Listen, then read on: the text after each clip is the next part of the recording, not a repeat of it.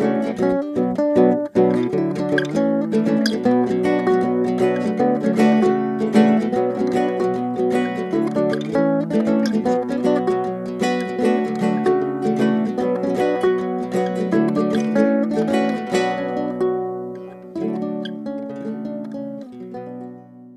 Hallo und herzlich willkommen zu einer neuen Folge Phantomschmerz.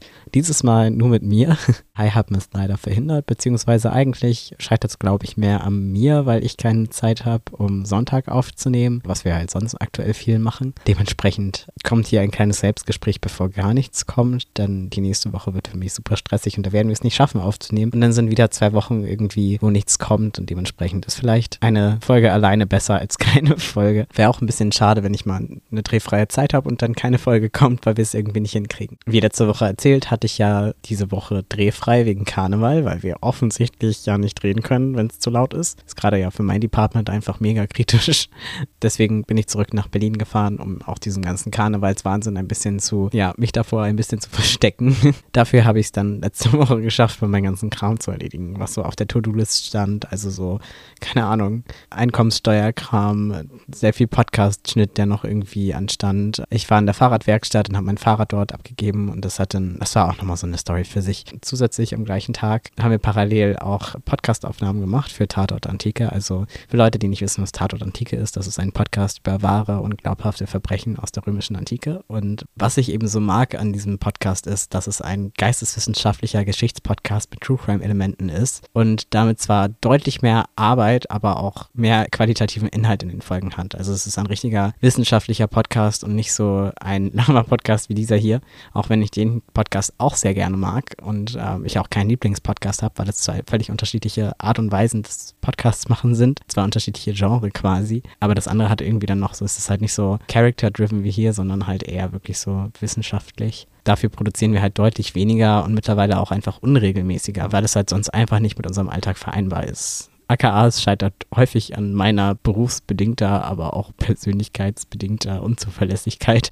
Deswegen wird es auch ein bisschen dauern, bis die nächste Folge rauskommt, äh, weil nächste Woche steht halt bei mir ein krasser Arbeitsmarathon an. Dann neben meinem Hauptjob unter der Woche mache ich am Wochenende noch ein besonderes Projekt. Und zwar zeichnen wir ein Theaterstück auf. Wir heißt im Tondepartment zwei Tonmeister und ich als Tonassistenz. Theater bedeutet halt für uns, also wir machen Atmo-Mikrofone im Saal. Wir können ja nicht angeln, wie sonst klassisch beim Film. Ansteckmikrofone für die Darstellenden und Publikumsmikrofone. Probleme sind natürlich, wir haben keine Wiederholbarkeit. Also das muss alles perfekt klappen. Wir haben super viel Kostümwechsel. Wir haben keinen, wir können nicht auf die Angel zurückgreifen oder so. Das heißt, die Anstecker müssen funktionieren. Was auch immer so mm, mit den Kostümen echt schwierig ist. Und wir haben auch wirklich richtig blöde Kostüme, also sehr enge Kostüme, Rollkragenpullover und so. Und ja, das das sind eigentlich Sachen, die man sonst vermeidet. Und meine Aufgabe ist dabei, die Lavalier-Mikrofone unsichtbar zu platzieren und äh, die Sender in den Kostümen zu verstecken und ähm, ja, alles vorzubereiten und so. Anders als beim Film können wir ja auch nicht eben mal dann unterbrechen und irgendwas nachjustieren oder so. Das muss halt alles irgendwie gleich bestens funktionieren. Und deswegen haben wir in der letzten Woche uns da wild Gedanken gemacht, Verkabelungspläne erstellt, Equipmentlisten, Belegungspläne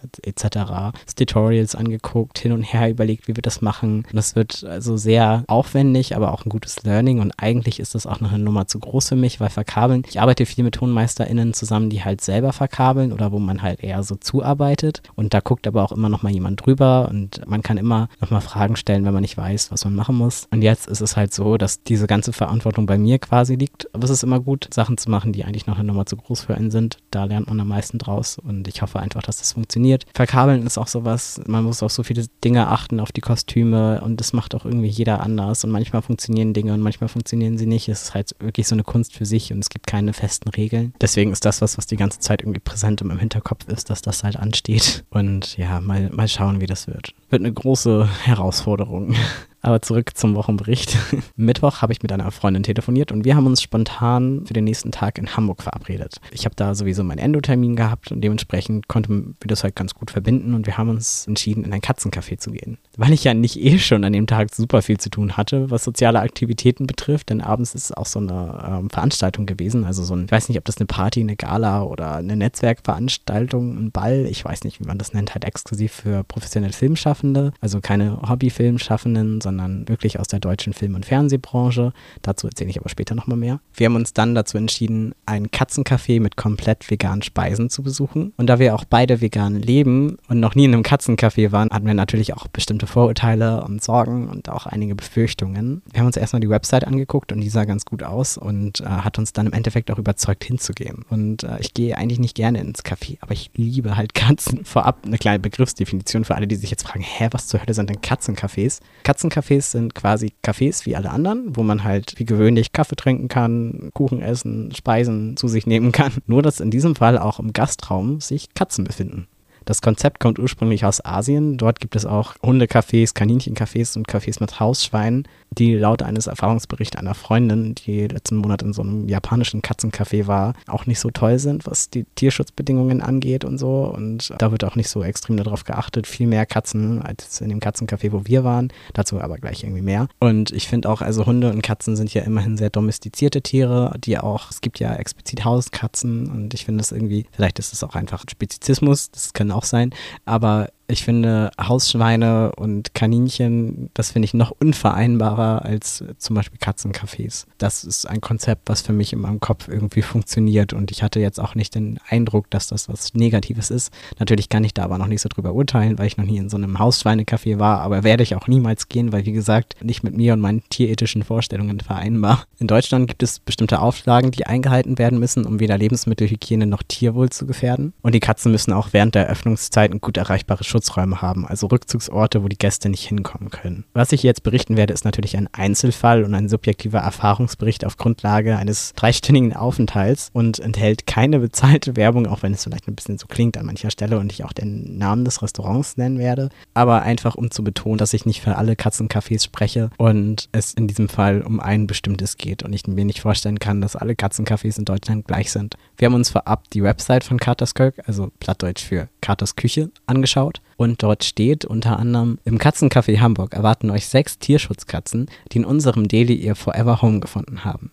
Das Konzept bestehe darin, dass man entspannt essen und trinken kann und dabei die Anwesenheit von Katzen genießt. Und gleich beim Betreten des Restaurants stand halt auch an der Tür ganz groß kein Streichelzoo. Und das ist halt auch etwas, was ein vielleicht Alleinstellungsmerkmal ist. So wurde es auf jeden Fall auch ein bisschen dargestellt, dass man hier eben keine Streichelgarantie hat. Unter dem Reiter Katzen findet man dann auch gleich die Hausordnung, wo eben bestimmte Regeln stehen, dass man die Katzen nicht stören, also nicht anfassen darf, wenn die sich putzen oder wenn sie schlafen, dass die aktiv auf einen zukommen müssen, dass man laute Geräusche vermeiden soll und gerade mit Kindern aufpassen und sowas. Ähm, wer sich interessiert, kann er ja selber nochmal genauer nachlesen. Und darunter kommen dann gleich die Katzen mit ihren Eigenschaften und der Vorgeschichte. Um ein Beispiel zu nennen, die Katze heißt Liffy. Ich lese das einfach mal von der Website vor. Liffy, Spitzname Piffy, in Klammern, weiß keiner mehr genau warum. Geburtstag 10.10.2012, Herkunft Irland, in Klammern Irish Farm of Hope. Fun Fact, Liffy ist ein kleiner Trottel. Er kann manchmal Erhöhungen nicht ganz einschätzen, springt daneben und lässt gerne seine Zunge aus dem Mund hängen, was seine Trotteligkeit optisch liebevoll unterstreicht. Das ist ja ein wirklich sehr, sehr süßes Foto von einer sehr, sehr trottelig guckenden Katze. Straßenvorgeschichte. Liffey kommt aus Irland und wurde von der Tierschutzorganisation Irish Farm of Hope gefunden, aufgenommen und verpflegt, bis er zu uns ins Katzencafé kam. Man weiß nicht viel über seine Vorgeschichte, aber Diffie ist einerseits sehr verschmust und verspielt, auf der anderen Seite schreckhaft, wenn man ihn auf dem falschen Fuß erwischt. Am besten bückt man sich zum Streicheln auf seine Höhe oder setzt sich direkt auf den Boden zu ihm. Weitere Straßenvorgeschichten sind zum Beispiel die von Rebell. Rebell wurde als Kitten von Kindern in einem Farbeimer gesteckt und wäre fast darin ertrunken. Zum Glück hat die Tierschutzorganisation Blue Moon Animal Center ihn aus seiner Situation gerettet, aufgenommen und an uns vermittelt. Aber jetzt erstmal zu unserem Besuch. Ähm, wir hatten einen Tisch reserviert und sind direkt um 11 Uhr zu der Öffnungszeit gekommen. Also wir waren auch die Ersten, die angekommen sind. Und gleich beim Betreten saß halt die Katze auf dem Tisch, wo man sich quasi angemeldet hat und dann der Mitarbeiter gesagt hat, wo man sich hinsetzen kann und hat dann den Mitarbeiter so angehimmelt und es sah ein bisschen aus, als würde er so mitarbeiten, weil er halt so an diesem Tablet saß und so. Es war richtig niedlich. Und ich kann auch nochmal Begleitmaterial in die Story posten. Wir haben uns dann einen Tisch am Fenster gesucht. Dann hatte der Kellner uns die Speisekarten gebracht und hatte dann auch gleich gesagt, dass der Tisch neben uns, dass da halt noch der, der Stuhl oben steht, weil da lag halt eine Katze drauf. Da liegt Liffy seit heute Morgen. Er hat hier nun mal Vorrang. Und das fand ich halt auch schon ganz schön, dass er halt nicht die Katze weggescheucht hat und dann im ganzen Café halt alle Stühle unten standen. Nur der eine Stuhl stand halt noch oben und da lag die Katze drauf. Das war ganz niedlich. Und die Katzen, also zum Verständnis, die wohnen da halt den ganzen Tag. Also auch wenn das Café zu ist, ist das deren Zuhause. Und äh, dann hatten wir uns halt hingesetzt und sofort kam die erste Katze zu uns und das war Mello. Und Mello ist eine kleine schwarze Katze mit einem weißen Fleck auf der Brust und so grünen, gelben Augen. Und die hat sich gleich zu mir gekuschelt und das war ganz niedlich und hat auch später bei meiner Begleitung auf den Schoß gelegt und da geschlafen. Also ganz niedlich. Und ähm, wir haben dann erst Getränke bestellt und dann später äh, Pfannkuchen. Das war auch super lecker, kann ich sehr, sehr empfehlen. Also es gibt auch die Regeln, dass man die Katzen nicht füttern darf. Und ich hätte gedacht, dass sie trotzdem betteln, aber haben sie gar nicht. Also die waren total ruhig und entspannt. Allgemein war ich sehr positiv überrascht von den Katzen, auch von dem Verhalten der Katzen. In der Zwischenzeit sind dann auch mehr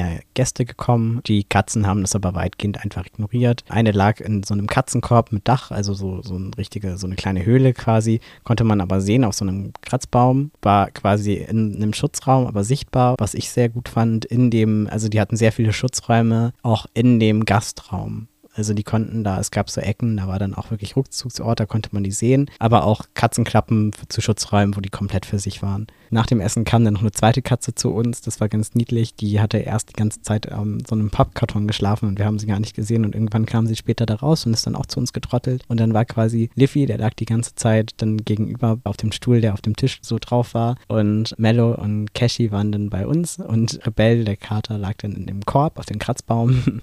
Und insgesamt sind wir halt voll auf unsere Kosten gekommen, weil wir hatten einfach dann die Katzen, die sich dann halt zu uns gelegt haben und das war voll schön und die waren noch ganz ruhig und haben die Streicheinheiten genossen und sind auch, glaube ich, voll auf ihre Kosten gekommen, genau wie wir. Negativ kann ich sagen, äh, wir wurden die ganze Zeit von anderen BesucherInnen so passiv angehasst, weil die Katzen bei uns waren und nicht bei denen. Das hat mir auch ein bisschen leid getan, aber die Katzen haben sich ja auch nochmal uns ausgesucht, da haben wir ja nichts aktiv zu beigetragen. Wir wurden aber die ganze Zeit beobachtet und einmal kam noch eine alte Frau zu uns und hat dann die bei uns gestreichelt. Ähm, das ist natürlich, ich weiß nicht, da muss man halt sich, wir fanden das manchmal ein bisschen unangenehm, dass wir dann so angeguckt wurden und so, aber im Endeffekt wären wir, glaube ich, auch ein bisschen traurig gewesen, wenn die ganze Zeit keine Katze zu uns gekommen wäre, aber beim Nachbartisch halt gleich zwei Katzen liegen. Ja, aber sonst insgesamt hat es mir sehr gut gefallen. Und äh, wir gehen da auf jeden Fall nochmal hin. Ich möchte an der Stelle aber betonen, dass ich da wirklich nur für einen Katzencafé sprechen kann. Und vielleicht ist, sieht das beim nächsten Besuch auch schon anders aus. Ich werde euch auf dem Laufenden halten. Genau, dann bin ich noch zum Endokrinologen danach. Dann zurück nach Berlin. Nur schnell duschen gewesen und umgezogen und zur nächsten Veranstaltung weiter. Ja, das war, bin halt kein Partymensch so. Und das war halt also auch gar nicht so richtig Party, sondern eher so Networking. Aber irgendwie doch Party und keine Ahnung. Es war alles mir viel zu offiziell, viel zu viele Leute. Das ist halt einfach nicht so meine Welt. Ich habe habe aber ein paar bekannte Gesichter getroffen. Ich bin da auch nur hingegangen, weil ich eigentlich eine Begleitung für eine Person war, die dahin wollte. Also im Endeffekt, das war ein bisschen unnötig.